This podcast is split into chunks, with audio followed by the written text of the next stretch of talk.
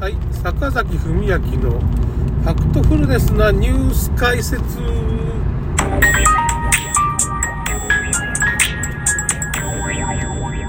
えっとですね、今日はですね、まあ、5G とか 6G の、まあ、電磁波の話と、まあ、お注射の関係ですね。あの、例の、新型567のお注射。わかりますかね ?567 って。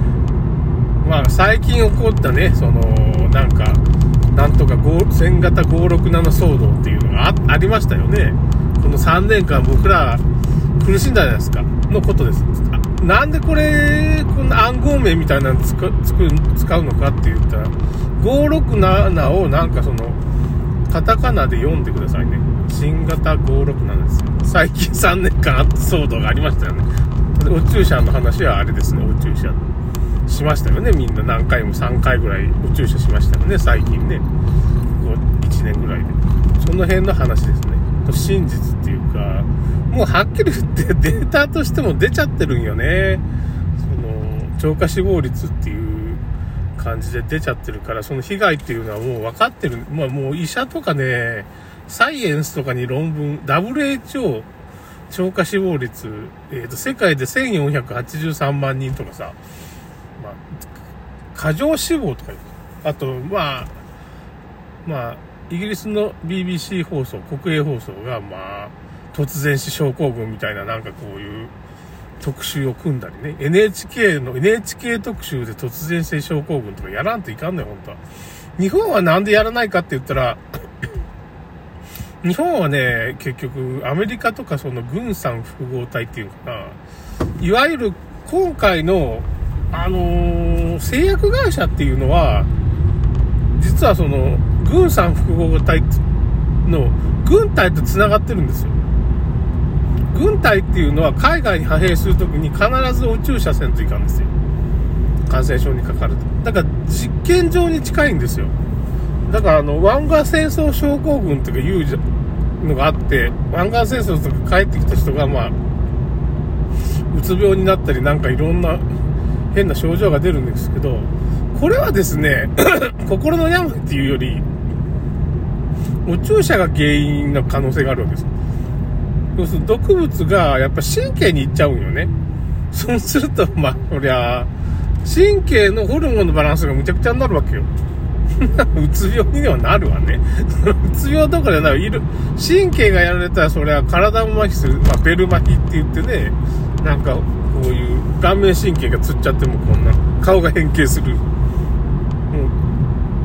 う、もう結婚できなくなるような女性だったらね、下手して男性でも、な、この人おかしい人なんかない、みたいな感じの、ベル麻痺って言って、まあ、顔の半分が麻痺して、これ、こう、痙攣したり、こう、釣り上がったりするような。これなってる人、僕あの、角川の各読むで、それになっちゃった人知ってるんですよ。それは薬害ですって僕も言ったんですけど、ポカーンとしてるんよ。なんも知らんわね。なんかね、もう一般人って言っても、もうこうバカって言ったら悪いけど、なんも知らんよね、宇宙車について。ちゃんと勉強しろよ、みたいな。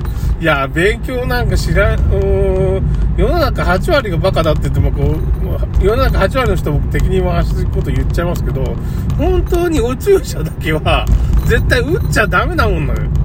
この前、だからツイッターで、ママさんが、あの、スケジュール表？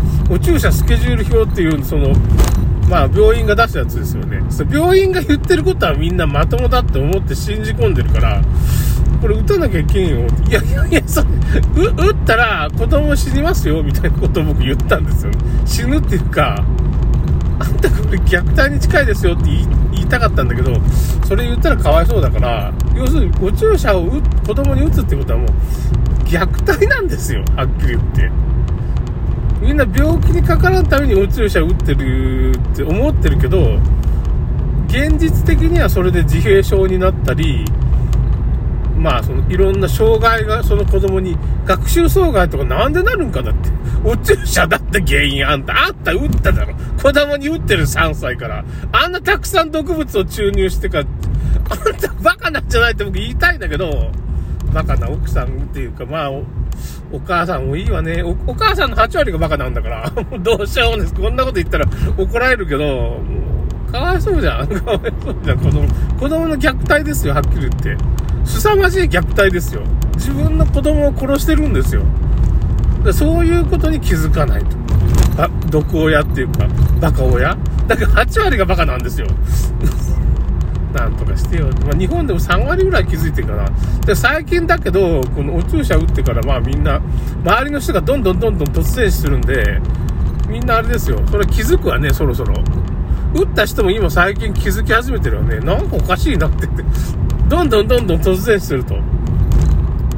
それでまあ、裏コロナとかいろんなサイトもあるし、そういう情報を、そういう考えが切り替わると、その、陰謀論者みたいな僕ら言われてるけど、僕らが言ってるような思考も理解してる。科学っていうのは間違ってるんですよ。あの、デタラメなんですよ。科学ってすごいいい加減なんよ。あの、論文だからって言って。論文なんかも捏造なんかいくらでもできるんですよ。ほんと。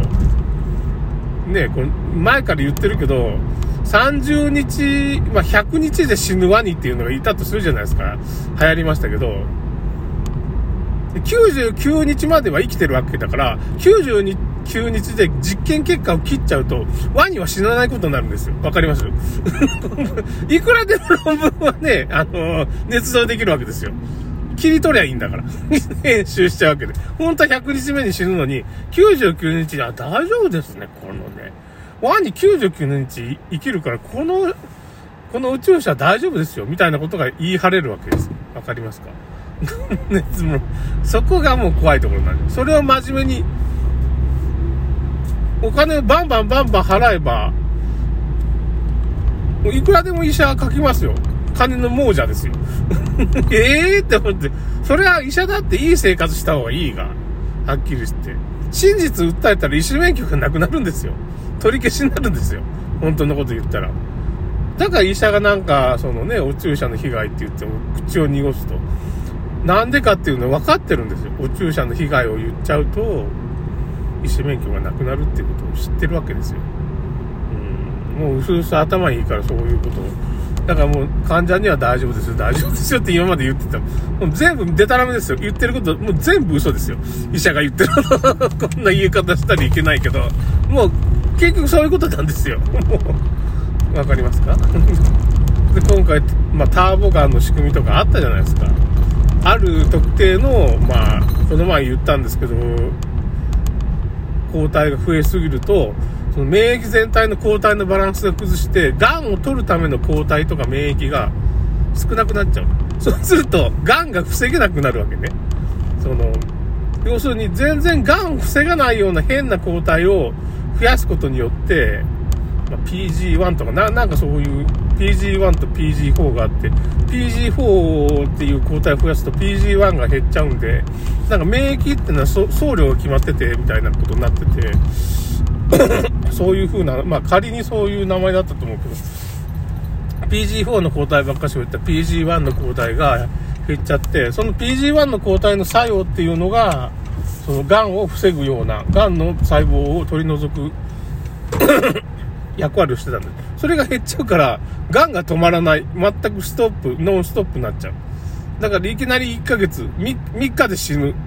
癌が見つかってから、あれって、診断されて3日で死ぬ。1ヶ月で死ぬっていうことは、まあ、それがターボガンと呼ばれるんですけど、っていうことは今もう、ターボガンってあるんだなって最近医者がもう本当に、臨床の医者も中村クリニックとかそういう、まあ、長尾先生とかもそうだけど、そういう臨床の医者が今言い出してるから、そういうことをね。現実にあるかどうかわからんなって思ってたんだけど、それは確率的にはそんなむちゃくちゃ高いわけじゃないよ。大概の人はじわじわじわじわ来るから、原因不明で死んでしまう人が多いわけですよね、大体。うん。なんで死んだかよくわからん。突然死するから。突然死ぬんです。突然血栓症、突然心筋梗塞。うん。どっかが詰まったら心筋梗塞になったら脳梗塞になるじゃないですか。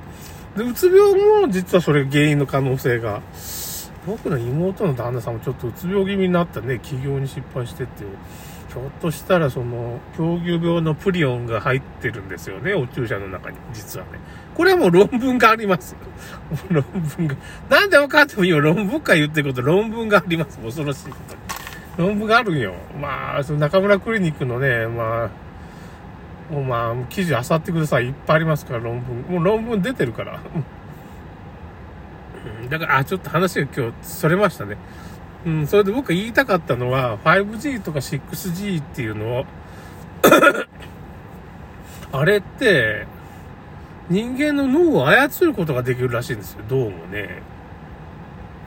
その辺がちょっと、怖いことになってて、まあ、こ、まあ、来店生まれた来たけれどに、やっぱりそういう 5G っていうのはそういう人間の脳を操る仕組みがあるんだよっていうふうに、なんとかね、その、人間の体っていうのは、電気でできてるっていうかね、まあ一つの、まあ、電気生命体でもあるわけですよ。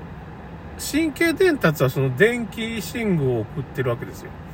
で、磁場が発生したり、生体エネルギーみたいなのがこう、動いてたりするわけですよね。神経組織もそうだけど、だ人間は一つの、まあ、まあ、電気的な生物だっていう、だからその、それによって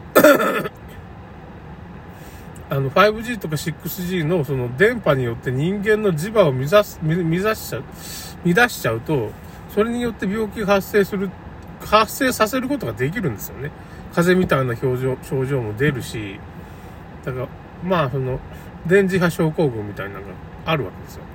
そういうことができますよと。しかも人間のその精神とかそういうのを操ることもできるようになりますよっていう話ですね。ちょっとまあちょっとまた詳しく次回話しますけど、一応リンク貼っておきます、その記事ね。やっぱなんかあるんじゃないかなって、あの、自転車のね、ヘルメット義務化もちょっとおかしいんじゃないかっていう話がありましたから、またそれは次回、帰りにまた言います。それではまた。